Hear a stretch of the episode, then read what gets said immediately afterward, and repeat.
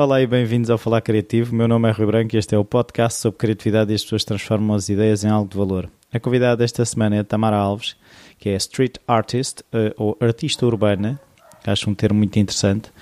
E a Tamara foi uma sugestão da Lara Seixas Rodrigues, que além disso também se deu o espaço onde foi feita a entrevista, o qual eu muito agradeço.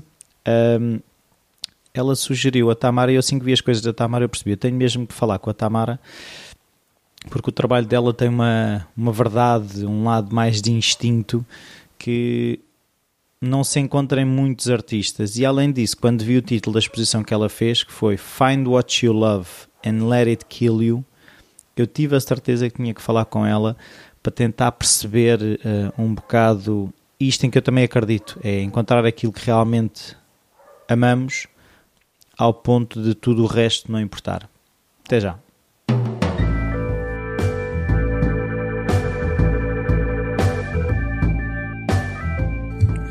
Olá Tamara, obrigado. Olá, obrigado eu. Uh, a primeira pergunta que eu costumo fazer é se de alguma forma a criatividade estava presente na tua infância, se havia artistas na família, hábitos culturais, um familiar em esse tipo de coisa. Sim, acho que foi o melhor meio para crescer. Os meus pais são dois pintores e desde pequena que me lembro de pintar com os dedos, uh, mexia em todos os materiais possíveis. Uh, a minha avó transporta isso embordado, dou-lhe uma imagem, ela copia exatamente igual. Por isso acho que foi um ambiente super propício a tudo e mais alguma coisa. Ela me pintar e riscar paredes já. Logo paredes? Sim, tenho fotos com 4, 5 anos já de uma parede, imagina. O meu pai ia, mandar, ia deitar abaixo a parede da kitchenette. Antes disso, vá, anda, risca à vontade. Ainda tenho paredes com, que estão preservadas lá em casa desde que eu tinha 6 anos balões cor-de-rosa pintados. Balões cor-de-rosa. Balões cor-de-rosa, sol, casas, coisas assim fofinhas. coisas assim fofinhas. Um, e então, tu desde cedo quiseste ser artista um bocado para seguir uh, o caminho dos teus pais ou achaste que poderias ser outra coisa? Uh, de início, criou o oposto. Sabia que. Ias para contabilista, não? não, não tanto o oposto. Pensei arquitetura a minha, eu acho que desde miúda queria ser aquilo que eu conseguia ou gostava de fazer. Então arquitetura porque gostava de construir casinhas com legos. Um, por, se calhar, birra, aquela coisa de ser diferente, é não vou ser pintora porque quero fazer outra coisa. Mas desde sempre que desenhei e pintei, sabia que de alguma forma nunca o iria deixar de fazer. Uh, até que cheguei a um ponto em que pensei, bem, é isto mesmo que eu quero, não posso fazer outra coisa porque não quero deixar isto para segundo plano, então fui fazendo e segui de forma académica como pude uh, a área das artes. Ou seja, não, não houve dúvida a partir desse momento de poder. Porque ah, muitas vezes o que acontece, se calhar, foi menos o que me aconteceu a mim, foi um Sim. bocado perceber que viver da arte era difícil, mas tu percebias que era possível, tinhas o exemplo dos teus pais, é por aí? Não, acho que pelo exemplo dos meus pais é que eu percebi o quão difícil era, porque chegámos a passar dificuldades, mas nunca me faltou nada a mim e ao meu irmão. Os meus pais sempre conseguiram um, apoiar-nos e nunca nos deixaram trabalhar enquanto eles nos conseguissem pagar eh, os estudos e enquanto eu estudasse. O meu pai não me deixava arranjar um emprego. Obviamente depois fazia aquelas que trabalhava em bares ou em festivais, sei aquelas pequenas Sim. coisas para, para ter o, o meu mas eles sempre nos proporcionaram tudo, nunca nos faltou nada e cresci com a ideia de ter uma taça de arroz no centro da mesa e o meu pai dizia-me, enquanto tivermos isto aqui estamos bem. Então eu, sempre cresci a perceber, ok, nós passámos dificuldades, é difícil, mas eu percebi que ele não conseguia fazer outra coisa. O meu pai também tinha e teve alguns empregos e tirou um curso na área da economia, mas era aquilo que ele queria e foi aquilo que ele lutou para fazer. Obviamente, por ter filhos e de escolher ter uma família, o trabalho que eles fazem acabou por se direcionar um bocadinho, se calhar, diferente. Uma, um, ou seja, eu cresci no Algarve, a praia e o casario são temáticas que estão presentes nas pinturas deles, mas provavelmente, se calhar, se meu pai fosse uma pessoa que não tivesse família, andava a pintar coisas muito japonesas, que são coisas que lhe saem de forma mais espontânea, e a minha mãe provavelmente estava a pintar outra coisa qualquer. Por isso acaba por influenciar sempre um bocadinho. Uh, eu acho que nos dias de hoje também eu posso fazer qualquer coisa um pouco diferente daquilo que eu faço, ok, para ganhar o meu para pagar as minhas contas, mas no entanto também depois tenho aquele trabalho em que eu posso estar à vontade uh, e que me dão liberdade total para, para ser eu própria. Ou seja, tu equacionas isso às vezes de, eu sei que eh, aquele trabalho é mais uma taça de arroz e o outro é mais libertador? Sim, sim, sim. Há coisas que é preciso saber separar. Tenho algumas pinturas até, sei lá, decorativas, quartos de crianças, bares, coisas que eu não assino, nem, não divulgo porque sei que aquilo é trabalho para mim. Uhum. E, e a nível criativo, a nível profissional, artístico, eu tenho mais orgulho, obviamente tenho orgulho de tudo, mas o meu trabalho é outra coisa. Então, mas pelo, pelo que eu vi, eh, no teu percurso tu foste para as Caldas da Rainha para foi isso? Sim.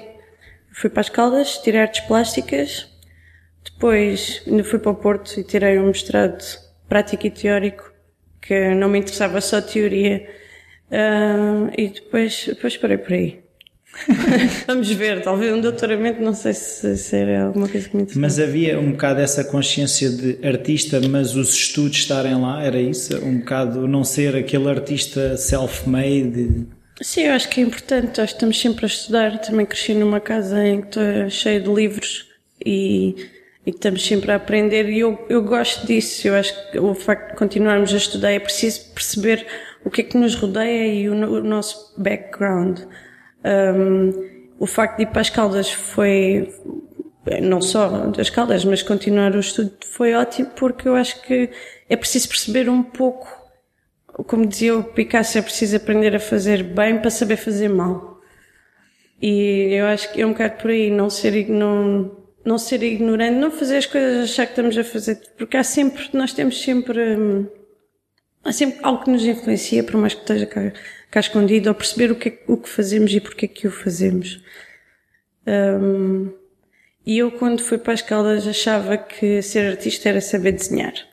E quando cheguei lá, deparei-me com uma data de pessoas incríveis que, que não desenhavam sequer. E, e, ter uma noção, essa noção de realidade, ou perceber, pensar que arte poderia ser, obviamente que não, que tinha mais exemplos em casa e sempre cresci com a ver e a conhecer Vieira da Silva e a ver exposições e outro tipo de artistas.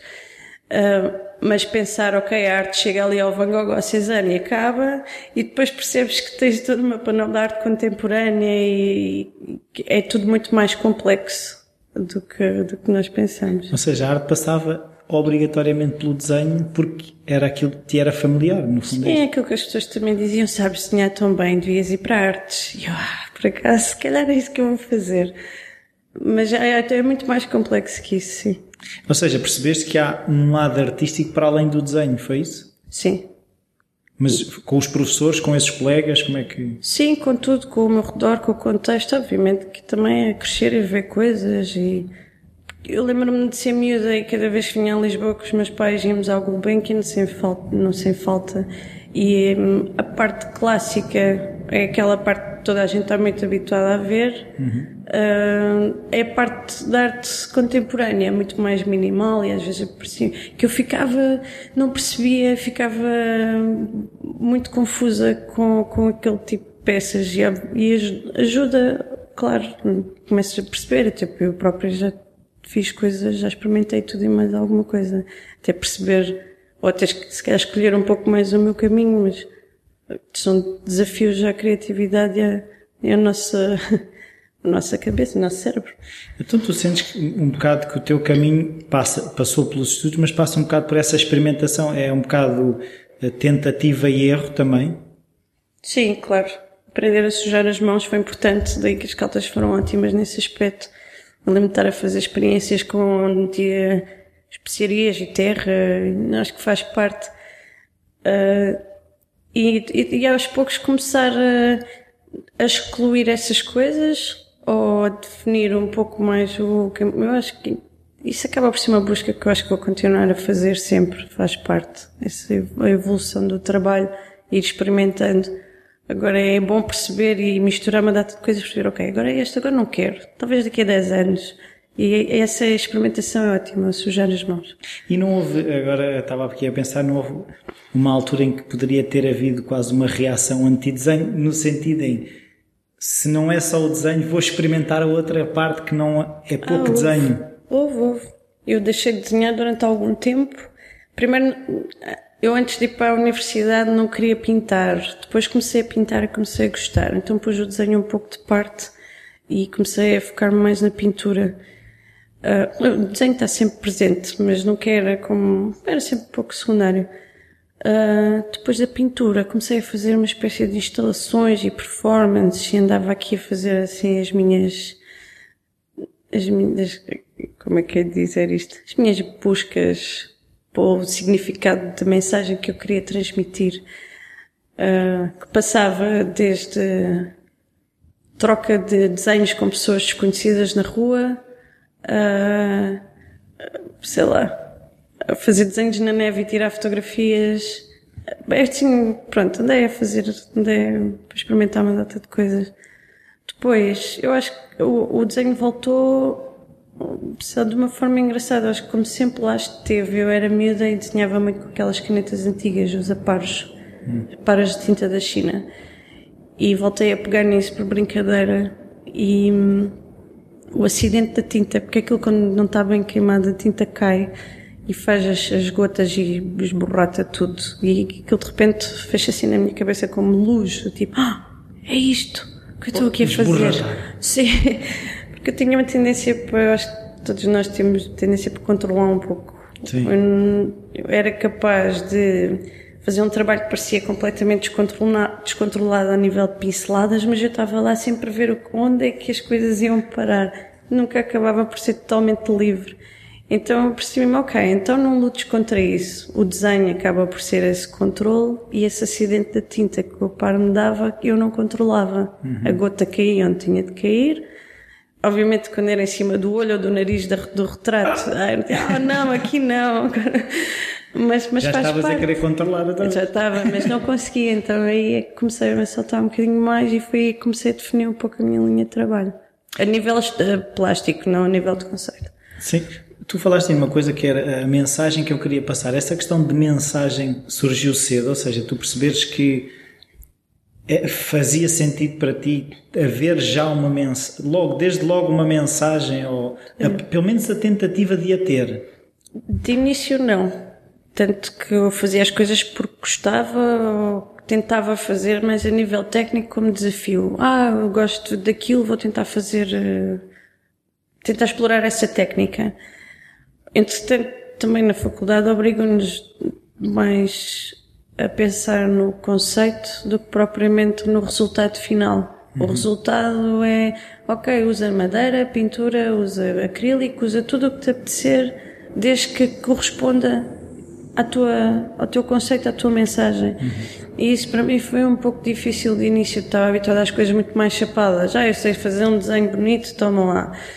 Sou uh, artista. Pronto, já está, está aqui. Não, os desafios obrigaram-me a a tentar perceber então quem sou eu enquanto artista, o que é que eu quero transmitir. Depois, obviamente, com, com o trabalho, o desenho e, e questionando coisas, lendo, as coisas foram começando a fazer sentido, foram se transformando. Mas às vezes, pelo menos na, na, minha experiência, é um bocado, às vezes essa busca de conceito acaba por ser um bocadinho paralisante, que ficamos ali à busca, à, buscando apenas uma coisa que é um, que não é nada, que é apenas um conceito e depois há a necessidade de materializar e às vezes podemos ficar ali a patinar numa ideia Sim. que não sai. Sim, ou então ao contrário, estamos a fazer sem perceber muito bem porquê e depois na realidade está lá. E, a ideia justifica-se depois. É, ah, pois, isto está assim. Faz todo sentido. Uh, sim, faz todo o sentido com isto. Ah, meu Deus, está lá. Pronto, as coisas. Sim, mas isso às vezes é um bocado esse acaso, esse fora do controle. Ou seja, se eu começar às vezes a risco, não é? Uh, digo eu, começares a arriscar e quase aquilo que sai quase instintivo depois acaba por ter já esse conceito lá. Sim, acaba por ter. Acho que já está um bocado. Acho que cada um depois essas coisas que não podemos forçar nem ir contra. Daí ser o trabalho de cada um. É um bocado por aí. Uh, eu sou aquele tipo de artista que eu comparo muito aos músicos. Para mim, há dois tipos de músicos que também estudei música. E há aquele, há aquele músico que decora a pauta e toca, e há aquele que não consegue decorar a pauta, tende a olhar para a pauta, mas, mas, mas tem uma interpretação diferente. Sente mais. Pode sentir mais ou menos, é, é, são diferentes, mas há aquele que decora e aquele que tende a olhar para a pauta, mas os dois tocam diferente. Pronto, eu sou aquela que tende a olhar para a pauta, ou seja, eu, eu, os meu, o meu trabalho baseia-se muito no figurativo e eu tenho que ter sempre qualquer coisa para olhar. Tenho, por mais que a anatomia tenha, esteja distorcida a uma certa altura, foi controlado. Tenho que ter sempre alguma coisa para olhar, tenho que seja fotografar amigos meus nas posições que eu tento, ou tentar arranjar. Não sou aquele tipo de artista que, que está, sei lá, está com uma folha de papel e fica ali tipo uma masterpiece, não? Eu tenho de andar ali. Acaba por ser quase um, um porto de abrigo, um, eu pelo menos isto aqui eu sei e controlo, é, voltamos a isso? Uh, não é bem eu controlar, eu tenho medo de não fazer as coisas um, como bem. Ou seja, a parte da anatomia, como eu faço como faço muito parte do corpo humano, tenho medo de fazer um erro daqueles crassos em que vão pensar, oh não, ela meteu aquele osso daquela forma. Ah. Tenho um pouco receio disso. Aquele fémur nunca poderia ser assim. Sim, está ao contrário, que horror. Sim, obviamente, como é desenho, depois posso sempre foi de propósito, mas. Faz parte do Mas estilo. eu tenho essa, essa pequena. Tenho isso gosto de fazer, gosto de perceber, não fazer o braço torto ou grande mais fora do sítio. Tipo de... Um bocado de, de, uma regra qualquer, não é? acaba por ser uma. Como é que é de explicar isto? Uma harmonia, uma harmonia natural. É, é isso, uma procura dessa harmonia que já existe no corpo humano? Sim, sim, sim, sim, sim. Eu, obviamente que os trabalhos são, são hum, como é que é de dizer? Aquilo que eu faço não existe mas deu pelo menos a pouca com coisa que existe. Tigre, claro que existe. claro que existe. Com ossos de fora, o coração nas mãos. Mas, mas ao fazê-lo, tento fazê-lo da melhor forma possível. Para mim é isso, é tentar não fazer assim esse tipo de erros acaba por ser mais credível. Agora que, agora que estava, estávamos aqui a falar, acaba por pensar, ou seja, se aquela cabeça de tigre está bem desenhada e se o corpo está bem desenhado, acaba por ser mais credível. Sim, então dá para ser reconhecido, não é? Ou então é um tigre com o quê? Que é aquilo? Aquele corpo é estranho. Sim, mas acaba por ser, lá está, acaba do que se fosse muito longe, se fosse menos identificável. Sim, lá está. E como é, o personagem pode estar sempre a fazer alguma coisa, se não se perceber o que está a fazer, também não acho que não, para mim não. Pois eu ouvi numa entrevista, numa entrevista tua que a ação é mais importante que a identidade. Explica lá um bocadinho isto. O que está a acontecer, foi o que eu percebi, não é? O que está a acontecer. Ah, estamos a falar em pintar na rua, neste caso, certo? Não por acaso não. Porque eu acho que o Provavelmente foi relativamente, acho que foi numa entrevista naquela exposição que tu fizeste do Find What You Love and Let It Kill You. Sim, que esse foi. Sim, por exemplo, que eu posso ter, ter referido isso é quando me perguntam sobre pintar na rua okay. e o porquê de pintar na rua, uhum. porque o contexto é importante e daí está, não, está, lá está na minha tese uh, relatório que eu escrevi, porque como era uma coisa prática teórica, um, eu tentei uh, justificar a minha necessidade de ir para a rua, porque na altura a arte urbana ainda não estava... Na moda? Ainda não estava na moda, ainda não era o que era, o trabalho do artista não era valorizado e esse ato de ir para a rua também não era valorizado. Nem tinha que fugir com as latas. Sim, Sim, ou não, não fugir ou não fazer, porque também tenho medo, sou honesta, sou humana, não é? Tenho medo de ser apanhada pela polícia, não quero. O medo de desiludir os meus pais era maior do que outra coisa. Tipo, alguém dizer, olha, fui presa. Porque andava a pintar. Andava a fazer desenhos. Assim, pronto, olha, queres fazer. Um, mas o contexto era importante porque nessa ideia do artista que está fechado no ateliê ou o artista que está, vai para a galeria ou para o museu e, e é só visto por pessoas que estão habituadas a lá irem. Uh, Uma franja muito específica, não é? Sim, acaba por ser, enquanto na rua é para todos, qualquer pessoa, nós não escolhemos críticas nem público e que era isso que me atraía.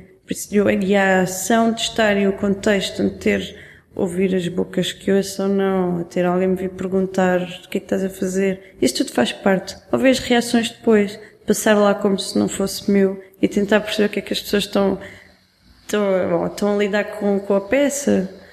Com coisas tão giras para pintar, vai-me pintar uma pessoa assim, Sim, sem olhos? É, e- sem olhos, coisas mortas. Há uma peça que fiz na Covilhã, no UL, o ano passado. Tinha aparecido imensas fotografias que eu de vez em quando vou, vou, vou à busca delas no Instagram. E é uma senhora que vive ao lado dessa parede que faz de lá o seu estendal.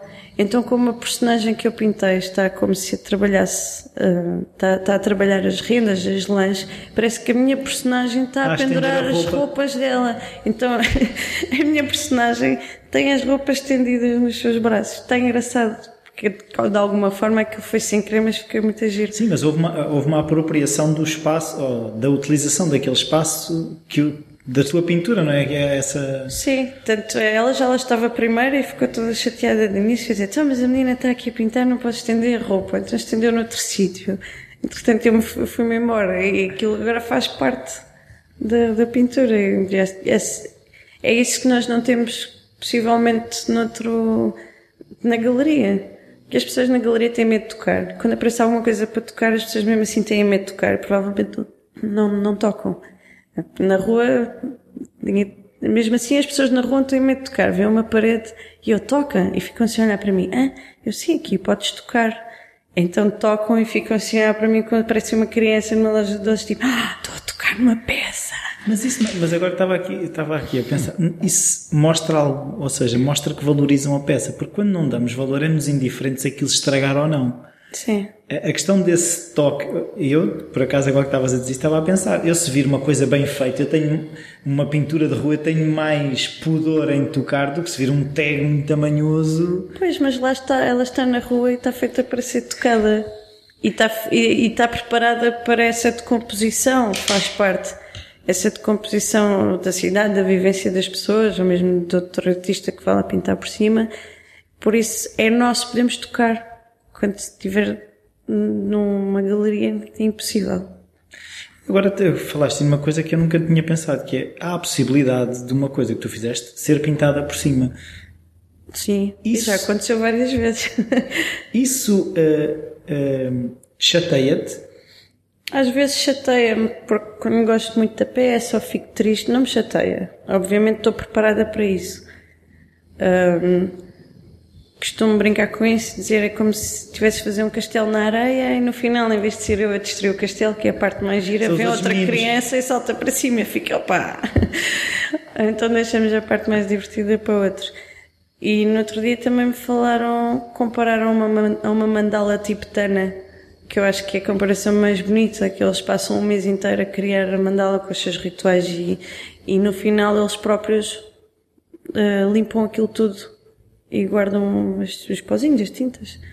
Aquilo é pó com cor.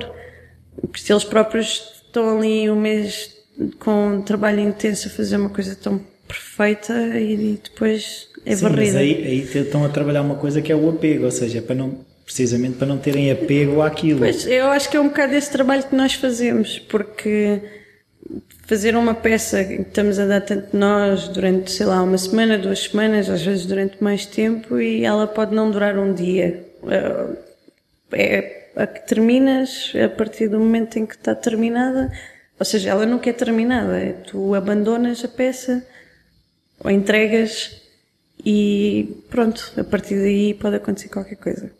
Sim, mas eh, é um bocado viver já com essa, com essa ideia. Sim. Saber à partida, mas Há peças que eu sei que não, isso não vai acontecer tão facilmente. Tenho, tenho uma, no caso do 25 de Abril na Avenida da Roma, primeiro é impossível alguém pintar tão alta que tem de ser mesmo uma coisa preparada para ser pintada de novo. Uh, por isso eu sei que aquilo vai durar. De- da- dos pilares da ponte, que também foi uma coisa que foi pensada, organizada e chegou até aos 14 metros de altura, por isso no máximo, até 3 metros, pode ser que alguém esteja lá a pintar, mas não, por isso, eu sei que há peças que provavelmente vão, vão perdurar. As outras estou habituada a que. Mas, mas eu já falei com algumas pessoas que têm assim, uma arte mais efêmera. A questão é, não é o, o, ato de criar aquilo que também interessa, o processo em si, não é? Sim, sim. Quer dizer, eu acho que o, o processo, o desafio, a escala, neste caso, uh, depois de fazer, está. Já foi. Esta parte minha já está terminada. Uma boa fotografia, porque é o registro que fica. Para eternizar? Sim, e já está. Então agora vamos desmanchar um bocadinho como é que é o teu processo de imagina que eu agora tenho um pilar da ponte, sou dono de um pilar da ponte e quero que tu faças um trabalho para lá. Como é que a coisa começa? Então, de, ou tu me dizes, olha, é teu, faz o que queres. Sim. Então, normalmente, é teu, faz o que queres. É meu. então, eh, se é meu, eu faço o que eu quero, se não há matemática, uh, porque sim, porque hoje em dia também há muitos trabalhos que pedem tempo, essas coisas responder ao cliente, não é? Eu tento perceber hum, se me deres liberdade total, conforme os trabalhos que tenho andado a fazer agora, porque eles vão, vão sempre variando. Lá está, trabalhar o meu conceito, o que é que eu quero pôr aqui na ponte, qual é que é o contexto ali da, da zona. Eu tento sempre perceber um bocadinho o contexto do local, que é importante. Uh, e, e depois, a partir de um desenho, uh, eu tento copiar o que faço no papel para a parede. Mas desenhas muito, uh, experimentas também? Desenho e pinto. Okay. E tudo o que eu vou fazer na parede tenta copiar o que está no papel. Porque as, as latas do spray para mim sempre foi uma técnica que respondia à minha necessidade de pintar na rua, nunca foi um material uh, principal. Por Podia isso eu posso misturar rolo. tudo, sim. Posso misturar eh, tinta plástica, os marcadores, pincel, misturo o que for necessário. Por isso, para mim, acaba por ser mais fácil também, porque depois fui aprendendo com a experiência. Se eu já tiver o desenho bem preparadinho antes, demoro menos tempo a pintar e pouco mais material, em vez de estar ali às tentativas. É por isso já me habituei a ter esse esquema que até funciona para mim, porque eu também gosto de dar um bocado aquela expressividade da, da pintura e do papel e se calhar o traço da, da, da caneta que está na folha, tentar passá-la para a parede e as coisas assim ficam, ficam bastante semelhantes e já está. Sim, só um risco de 5 centímetros uh, numa folha A4, depois quando passa aquilo é um risco de 5 ou 6 metros. Sim, sim, às vezes são coisas enormes, mas pronto, vamos. E tu, por exemplo, faz uma quadrícula para ter noção ou como é que, como é que, como é que aquilo depois é transposto ah, uma sim. escala muito maior? Eu normalmente faço esquadrias invisíveis, ou seja, a folha de papel posso ter a minha esquadria, por exemplo, se for com o pilar da, da ponte foi mais difícil, mas tentava ver mais ou menos, tentava dividir Criar aquilo por linhas. Sim, depois chegava lá e provavelmente até fazia tipo um traço aqui, um traço ali para perceber mais ou menos. Aquele da Avenida de Roma foi um bocado mais fácil porque fui-me guiando pelos ares condicionados que estavam na parede. Então sabia que na linha do ar-condicionado batia ali o traço do nariz ou o traço do olho e ia fazendo assim uma brincadeira. Então, e esse, por exemplo, do 20, do 20, era do 25 de Abril, não é? O, o do, sim, da Avenida de Roma. Sim, sim, sim. Uh, aí já havia um tema como é que foi escolher aquela imagem? Ou, eh, eh, ou, já havia muito definido o que é que se queria? Não, não, eu por acaso até fiz aquilo um pouco. Eu, na realidade, eu fui honesta logo de início. Eu, queria que o Júlio Pomar ouvisse o meu nome uma vez na vida, porque foi, ele foi júri. Então o meu objetivo era esse. Ele vai só ouvir o meu nome uma vez, nem que ponha aquilo logo de parte. Um, e como o desafio era criar, era representar o 25 de Abril nos dias de hoje e, e não estava à espera de ganhar. Que aparece, apareceram, apareceram imensos, imensos desenhos ao concurso e eu, assim fiz uma coisa um bocado diferente, que eu peguei na ideia de como uma dança. Eu, eu próprio não sou muito direta nas minhas mensagens políticas. De início nas escalas tentava e era bastante chateada, era, era muito zangada, queria dizer muita coisa.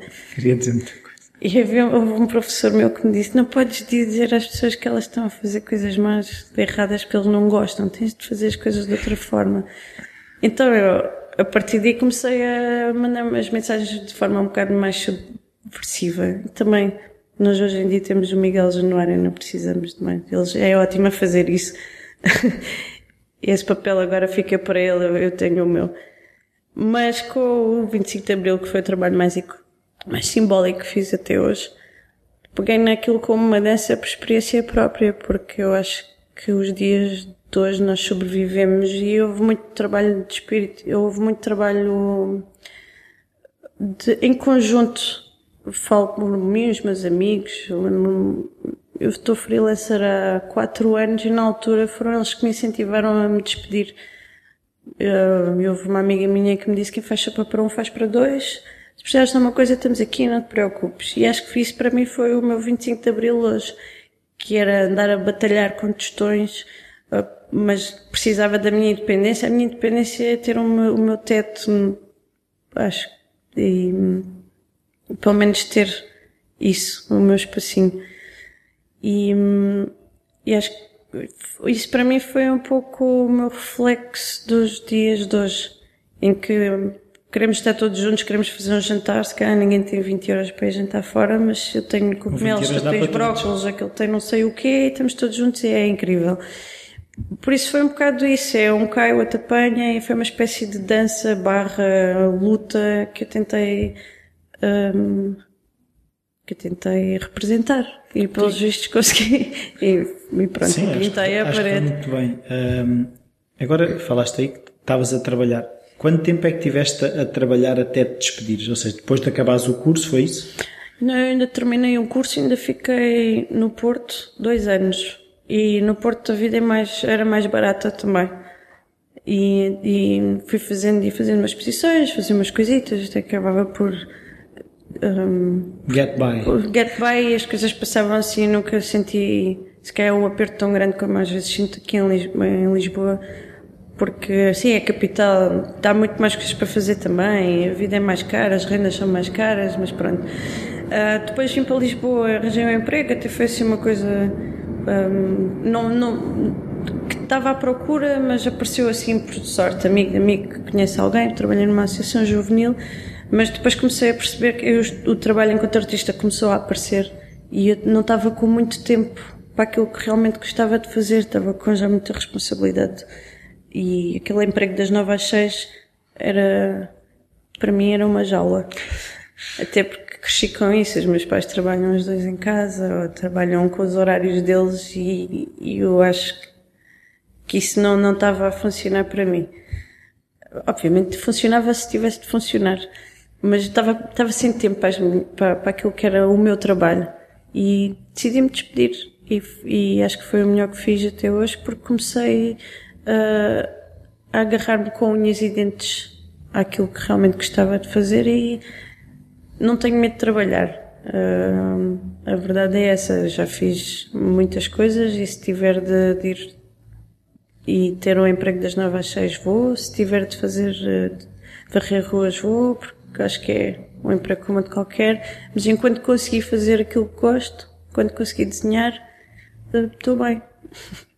Ou seja, tu hoje em dia consegues viver da tua arte, é isso? Sim, eu digo mais sobreviver, sim, consigo. consigo, faço muita coisa também. Tem além das paredes, que nem todas são remuneradas, mas, mas, mas quando são, pronto, é fixe. Porque é esse, esse é para mim o meu, o meu, é Holy Grail. Dizer, esse é o Holy Grail. É quando a parede está acima de tudo o resto.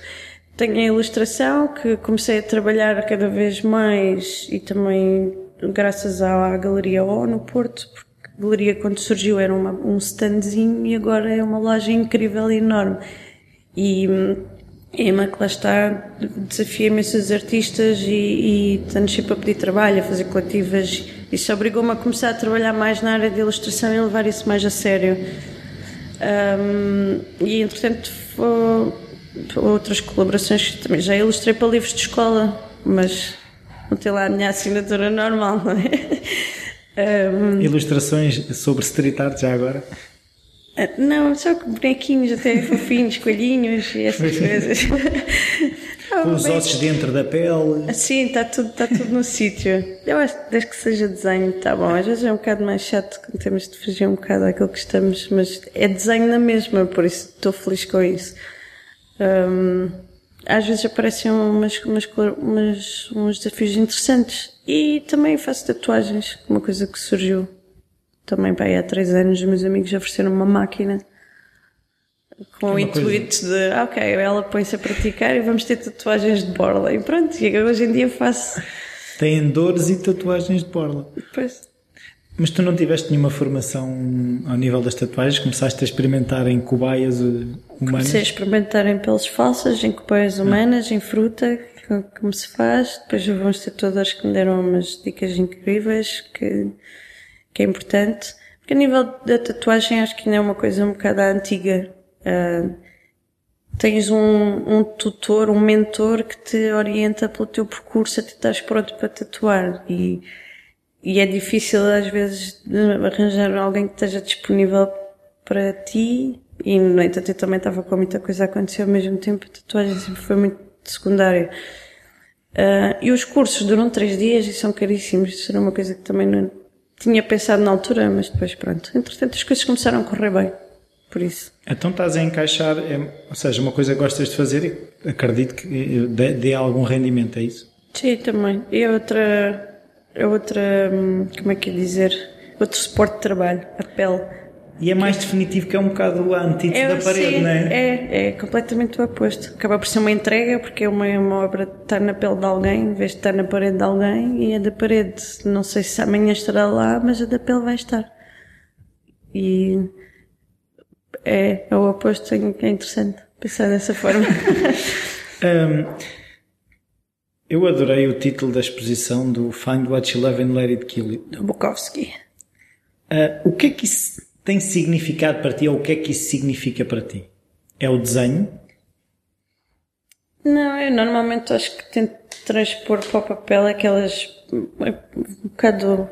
às vezes lembro-me da Ellie McBeal, da série. Sim. Aquela, tudo o que ela sentia era, trans, era de forma literal aquilo que parecia. E era um bocado, foi um bocado isso que eu faço com, com os meus trabalhos.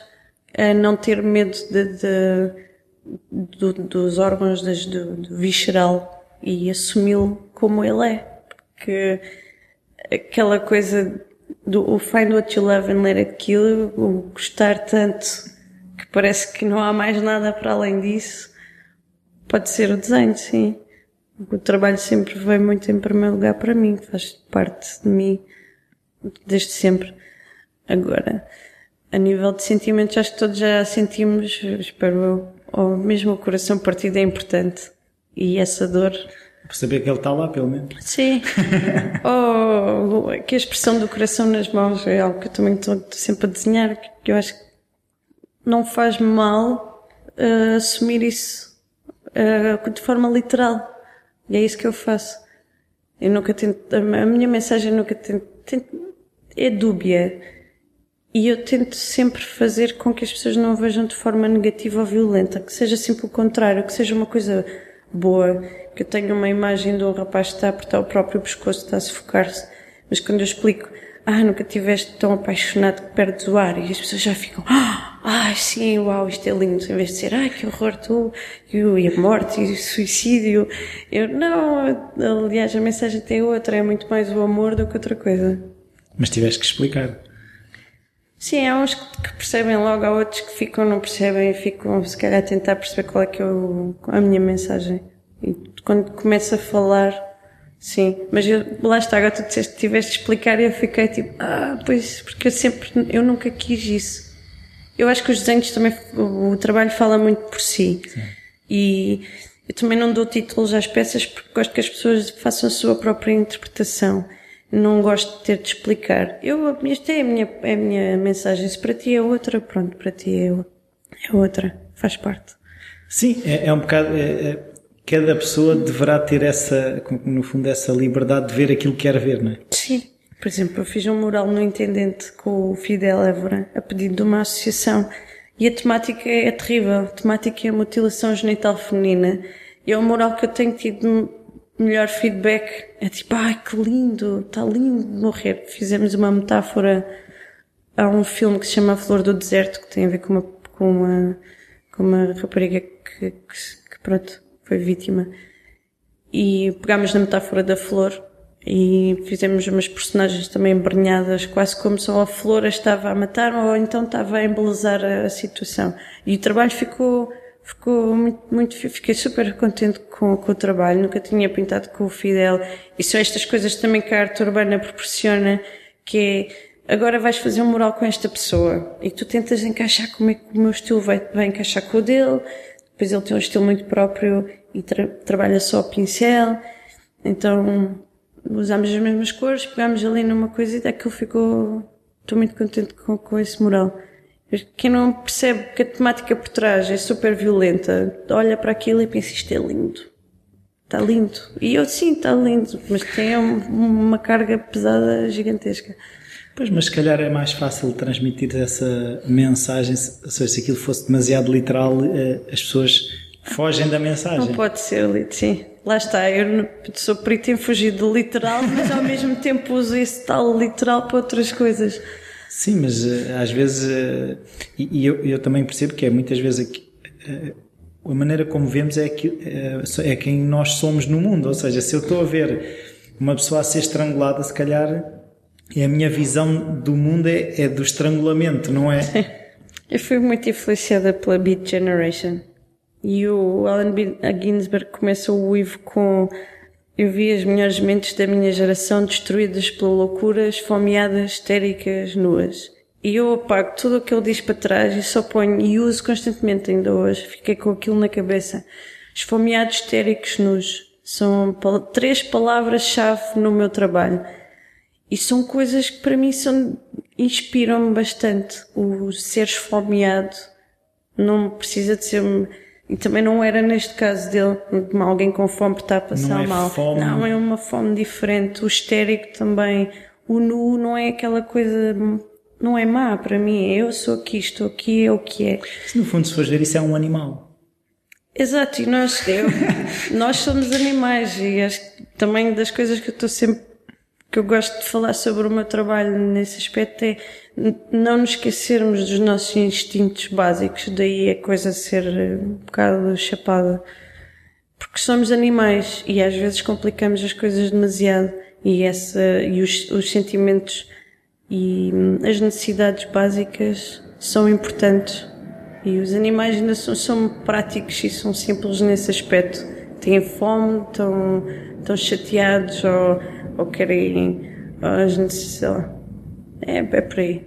Somos animais. Sim, complicamos, mas no fundo somos. Somos. Mas é, é um bocado, ou seja, a minha interpretação de algumas das tuas pinturas era um bocado esse cruzamento entre um lado mais puro, que é o lado animal, e esse lado mais complicado, que é o ser humano, que no fundo é a mesma coisa, mas. Sim, sim. Daí dar-lhe a cabeça de tigre, por exemplo, a rugir, para mostrar, ok, eu sou isto, eu também tenho o meu grito.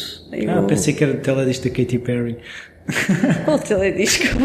É que há um teledisco da Katy Perry que é o Roar, em que ela vira tigre. Ai, não, tenho que ver isso. Tens que ver isso. Obrigada pela comparação ótima. Eu sei que não tem nada a ver, mas, mas lembrei-me agora, precisamente, porque é precisamente um sim, tigre. Sim, sim, e há esse rugido de tigre que ela retira de dentro dela, ou seja, a mensagem não é muito diferente. Não, não, não, mas depois lá está. Embora não, não seja o teu universo, eu percebo, mas eu sei, eu sei, não, mas eu, na altura, por exemplo, eu quando comecei a pintar os animais, foi, foi numa fase que eu estava um bocado mais, mais depressiva e estava de coração partido e precisava de força. E como sempre gostei da arte japonesa e das tatuagens, comecei a estudar o porquê do tigre deles. Porque... Já agora o que é que é o tigre? Ah, o tigre é, por exemplo, o tigre que eu tenho a tatuagem do tigre a descer, o tigre quando desce a montanha prepara-se para a caça. Ou seja, o tigre quando sobe a montanha para ir tá descansar. eu ainda estou na fase em que estou, estou, na que estou, gosto, ainda estou na fase da caça para descansar só para ainda os 60, 70. Vou estar sempre esfomeada. Um, então, de alguma forma, tentei procurar, um, se calhar, força nesses desenhos e no grito do animal. Eu sempre gostei de felinos. Um, o tigre começou muito por aí. Sim, okay, eles não pintavam leões, não pintavam outras coisas, nem chitas, nem leopardos, pintavam tigres. Ah, vou pintar um tigre também. E lembro-me de, sei lá, 15 anos atrás fiz um, umas pinturas até com dragões. Pronto, estava assim um bocado. Ah, essa dos dragões não apanhei. Agora já podia ser uma coisa mais Game of Thrones, mas. mas. Isso, isto nem mostro. Essas coisas eu nem mostro. Sim, o Game of. Isto está aqui umas comparações incríveis. Ou para casa ver se ele é disco. Sim, mas é engraçado como as coisas depois vão começando a fazer sentido. Depois de começar a pintar Mas depois os viraram animais. gatinhos, não é? E depois já vi uns gatinhos Já- sem pelo. Tenho gatos partos. Ah, gatinhos sem pelo também, mas destes gatos que dá para tatuar, que é horrível. Ahm, sim, acabei por usar o animal. Comecei a perceber que eu, eu em 2010 fiz uma exposição em Braga que foi, foi das, das maiores que tinha feito até à altura. Num, num espaço que agora já não, já não existe, está noutro sítio, que era a Show Me, e aqui o espaço era enorme. E uma exposição individual para mim, assim, uma coisa só em Como é que eu tela. vou encher isto tudo? Sim, ainda cheguei a fazer umas instalações lá numa parte que estava meio abandonada ah, e pintei, a minha exposição foi maioritariamente retrato, mas já tinha lá dois híbridos, tinha um tigre e um lobo. E as pessoas olhavam, não lhes tocava muito. Era aquela, ah, tá bem, quem é este? Ah, parece não sei quantas, ah, não sei o quê. É muito isso que as pessoas fazem às vezes com o retrato quando não têm assim uma. Quando Tentam encaixar naquilo que se conhecem. Pois. Então, quando eu comecei a fazer os animais, já era, já era indiferente. Já, já era mais. ah, Toda, era mais fácil. Ou toda a gente gosta do, do cão ou do lobo, ou toda a gente quer ser o cão ou o lobo, por exemplo. Ah, e, e todos nós temos o. Como é aquele filme da Bússola Dourada, que eles têm o, es- o espírito em forma de animal ao lado, que agora não me lembro como é que se chama, mas todos nós temos isso, de certeza. Eu não sei se deixei o meu no carro, mas. Com este calor tenho que ir tirar de lá. Sim.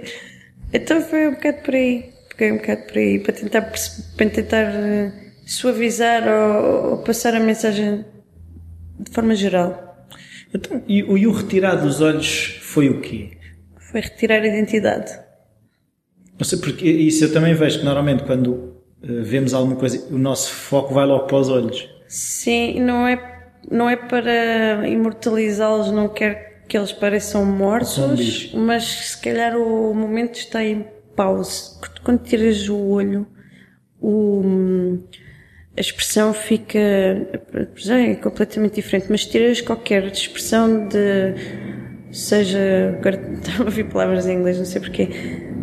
O animal ou, ou o ser humano deixam de ter emoções e tu ficas muito mais concentrado no que é que está a passar na figura toda do que propriamente para onde é que ela está a olhar. Será Se o olhar é triste, se o olhar Será que é é, triste? Está feliz? Está chateado? está então, focas no que está a acontecer e, e passam um bocado ao lado. Isso. Eu lembro na altura, já quando andava nas a experimentar umas coisas com colagens, andei a recortar os olhos. Ficava muito mais estranho a colagem, como é óbvio. Mas, mas funcionava nesse aspecto. Então, e como é que tu, agora quer perceber, como é que tu fazes a gestão do teu tempo entre as paredes, as peles? Também vi uma guitarra para o Tiago Betancourt, não foi? Sim, sim. Eu Como é tenho outra lá em casa para pintar também, estou ansiosa. É de quem? do, do Miguel? Ribeiro, do Fora de Horas.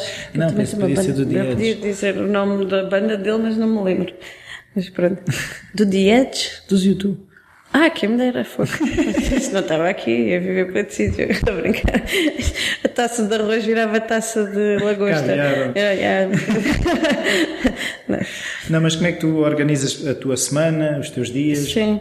Levantas Ah, cedo, levantas tarde, Gostava de me levantar mais cedo, mas sou muito mais noturna. Eu tra- trabalho muito melhor com o silêncio?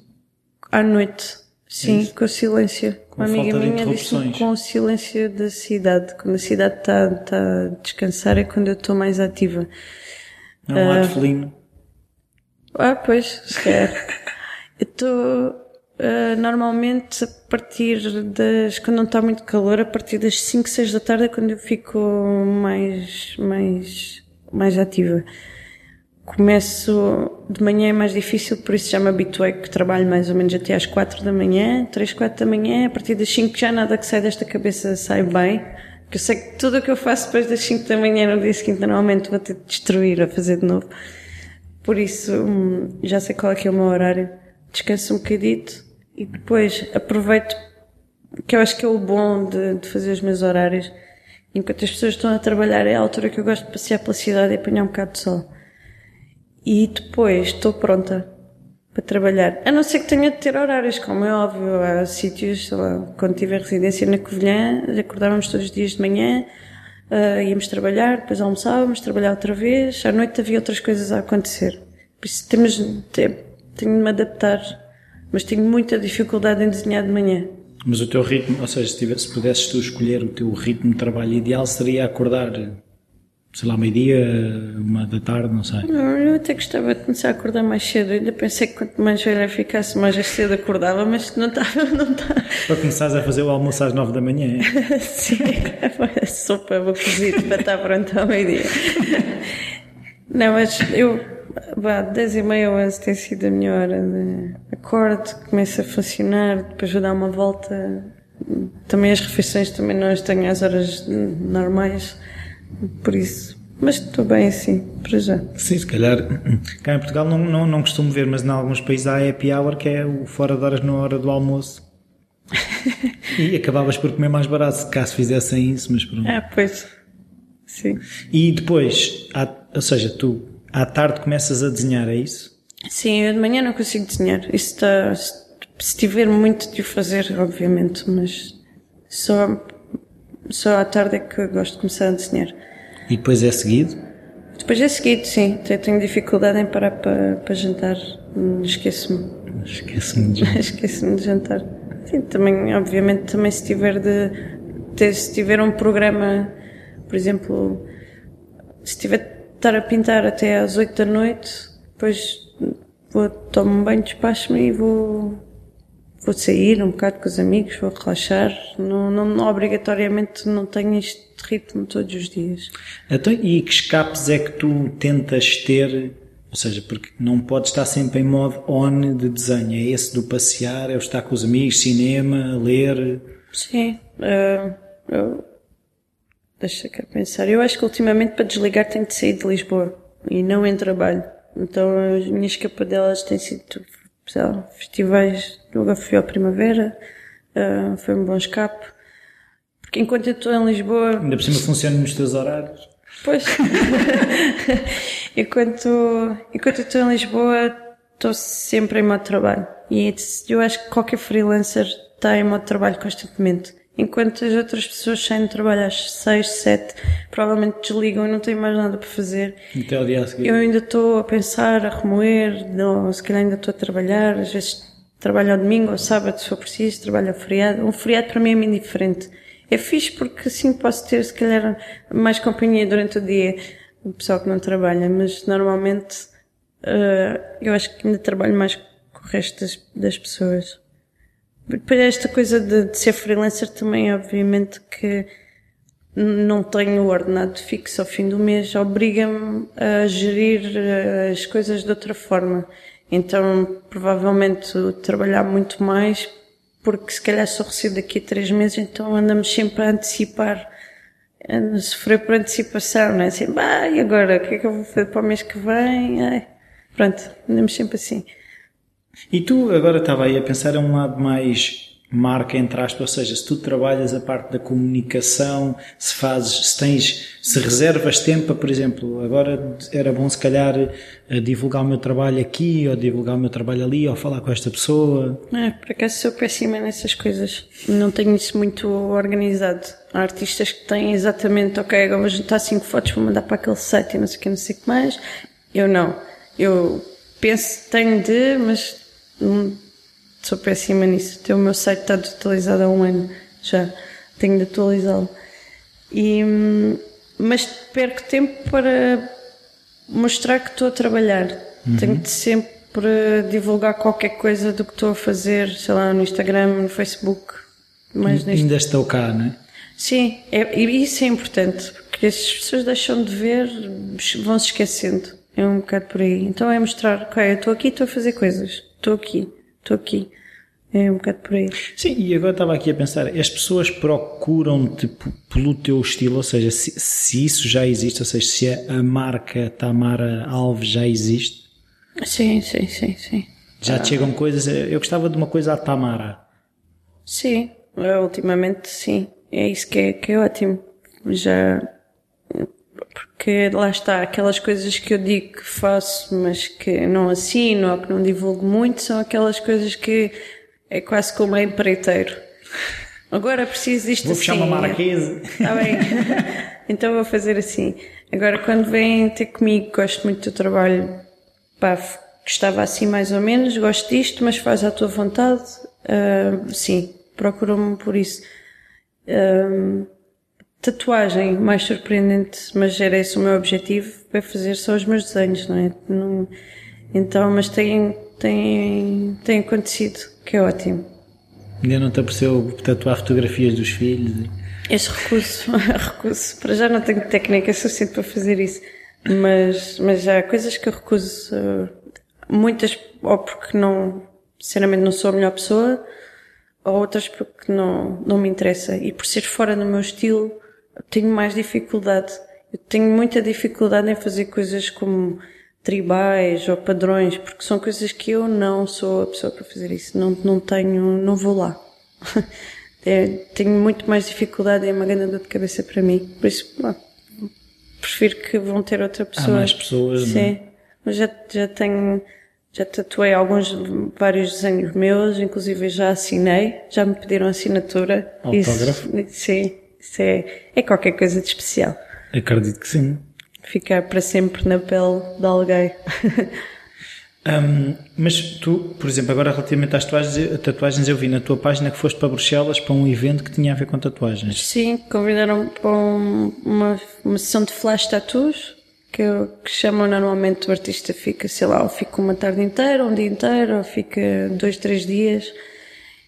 E a maior parte das pessoas também que depois acabaram por tatuar comigo não é que conhecessem o meu trabalho. Uh, também já não sou, mas há tatuadores que se alguém sabe, ok, se esse gajo vem em Lisboa, quero marcar com ele.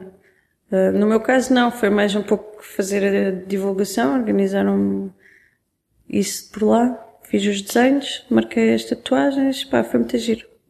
Mas muito foi pessoas de lá ou pessoas, pessoas de lá, pessoas de lá que não, que não conheciam o teu trabalho, é isso? Não conheciam, mas depois foram ver e gostaram. Outros que gostaram do desenho, queria mesmo esta tatuagem, andava à procura dela, tipo assim, há algum tempo e adorei o teu, por isso. O quê? Há torneios de tatuadores aí? Há torneios de tatuadores, sim. Extraordinário. É bem torneio, vá, fecha-se um jeitinho. Nem toda a gente tem a possibilidade de, se calhar, de tatuar a Londres ou por mais que gostem do trabalho do artista, e se o artista faz essa sessão, tem, tem piada, as pessoas aproveitam também. Mas é capaz de ser um bocado cansativo para o tatuador não estar uma tarde inteira, não sei, estou a perguntar. É, principalmente porque, por exemplo, eu não sei quanto aos outros, porque eu não tenho nenhum trabalho em estúdio, nunca tive um estúdio e eu faço as minhas próprias marcações. E eu, para mim, uma, uma ou duas tatuagens por dia chega-me. Também eram pequenas, mas fiz, fiz bastante. Então saí lá toda moída. e as pessoas também. eu uh, agora queria fechar, que normalmente eu tenho fechado assim, é perguntar-te um livro que tenha sido importante para ti ou que tu já tenhas oferecido bastante. Hum. Livro ou livros?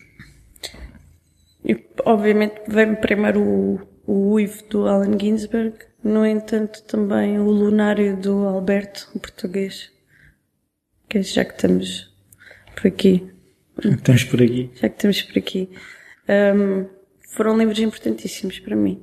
Obviamente que há muitos mais, mas o Uivo acompanha-me bastante, tanto no meu trabalho. Relês, voltas lá, é isso? Reli o livro, já o, já o escrevi todo à mão, porque na altura, eu quando acabei o curso, quando fiz o curso não tinha computador e o meu melhor amigo era o meu cartão das fotos da máquina de fotocópias.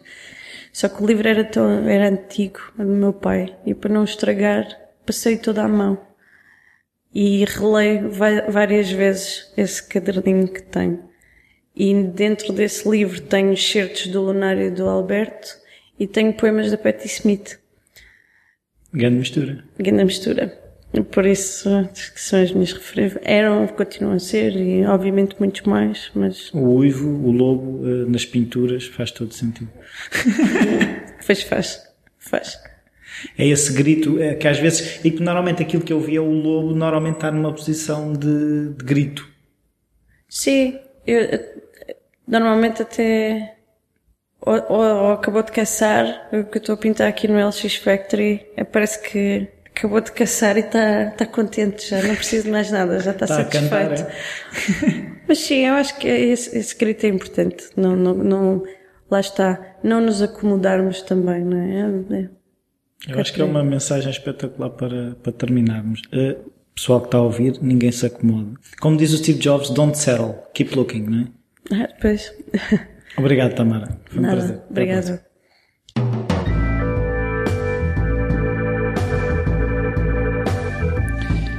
Bem-vindos de volta, espero que tenham gostado mais esta conversa.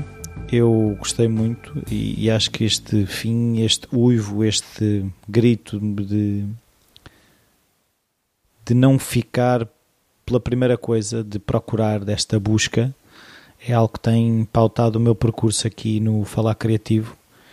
Que o Falar Criativo, no fundo, é, é uma parte bastante importante do processo em que eu estou a passar, que eu sinto que estou a passar um processo de crescimento e tenho percebido realmente que é difícil estar no desconhecido, naquilo que não sabemos muito bem para onde é que vamos, mas eh, temos que continuar à procura. Eh, é isso basicamente que eu, que eu retiro, é continuar à procura.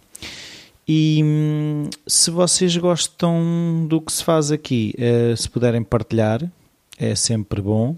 As avaliações e as críticas no iTunes são sempre bem-vindas. O e-mail rui.falacreativo.com está sempre disponível. Um, ontem, domingo, já publiquei, ou já partilhei o- a conversa, o debate na Feira do Livro. Um, e hum, outra coisa é que esta semana vai ser lançado um acrescente, se assim se pode dizer, ao Falar Criativo, que é o Falar Mais Criativo, que é hum, um, um projeto que eu eh, estou a começar com a Anita Silva, da Team Mais, então vai ser o Falar Mais Criativo, onde vamos um bocado fazer o, o outro lado desta questão da criatividade, que é um bocado de explicar estes termos que agora se lançam eh, da inovação, educação não formal, gamificação, explicar eh, um bocadinho o que é que são estas coisas. E, e penso que dessa forma também ajudar o- as pessoas que querem usar a criatividade a usá-la tendo consciência desses processos e muitas vezes é um bocado uma reflexão teórica passada para a prática. É só isso. Esta semana é tudo. Espero que estejam todos bem a aproveitar o, o bom tempo. Até para a semana.